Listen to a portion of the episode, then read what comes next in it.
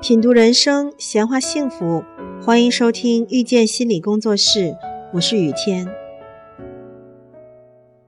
著名的马斯洛需求层次理论说，当人的生理需求得到满足，也就是吃饱穿暖之后，心里最大的渴望就是爱与归属感。它们像心灵的食物，如果得不到，就会让人感到空虚。感到沮丧。孩子心里最大的渴望就是和爸妈连接的归属感，那是超越了一切事物的渴望。那么，孩子是通过什么方式和父母连接的呢？就是做跟父母相同的事，因为通过做相同的事情，孩子可以感觉到我们是一起的。这就是归属感的需求，所以孩子不会去管所做的内容是什么，因为强烈的心理需求就好像是饥饿的时候，只要能吃饱，甚至可以犯险去偷食物。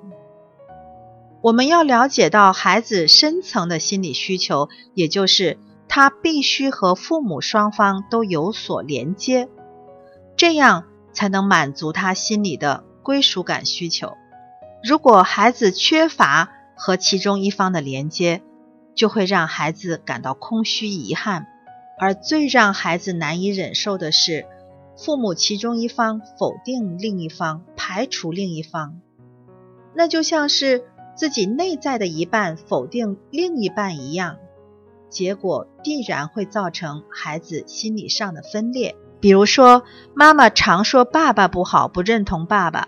孩子为了能和爸爸连接，会采取强烈的方式，也就是和爸爸做相同的事情，或者发生相同的事情。但因为这不被妈妈允许，所以孩子会表面上听妈妈的，然而私底下会像爸爸，甚至在潜意识里跟随着爸爸的命运而不自知。当我们在否定自己的老公或者是太太的时候，我们在给孩子传递什么样的信息呢？你爸爸是懒惰、不负责任的人，你以后不要像他一样；你妈妈死爱钱，你以后不要像他一样；你妈妈爱唠叨，你以后不要像他一样；你妈妈不顾家，你以后千万不要像他一样。这样的孩子长大后肯定会出现这些行为：懒惰、不负责。死爱钱，爱唠叨，不顾家，为什么呢？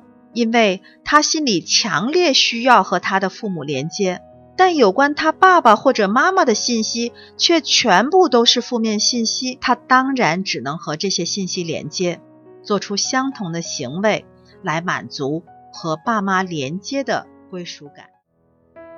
亲爱的听众朋友，感谢收听遇见心理工作室。如果您喜欢我们，欢迎加 QQ 群八三二四九六三七零。本期音频就到这里，我们下期再会。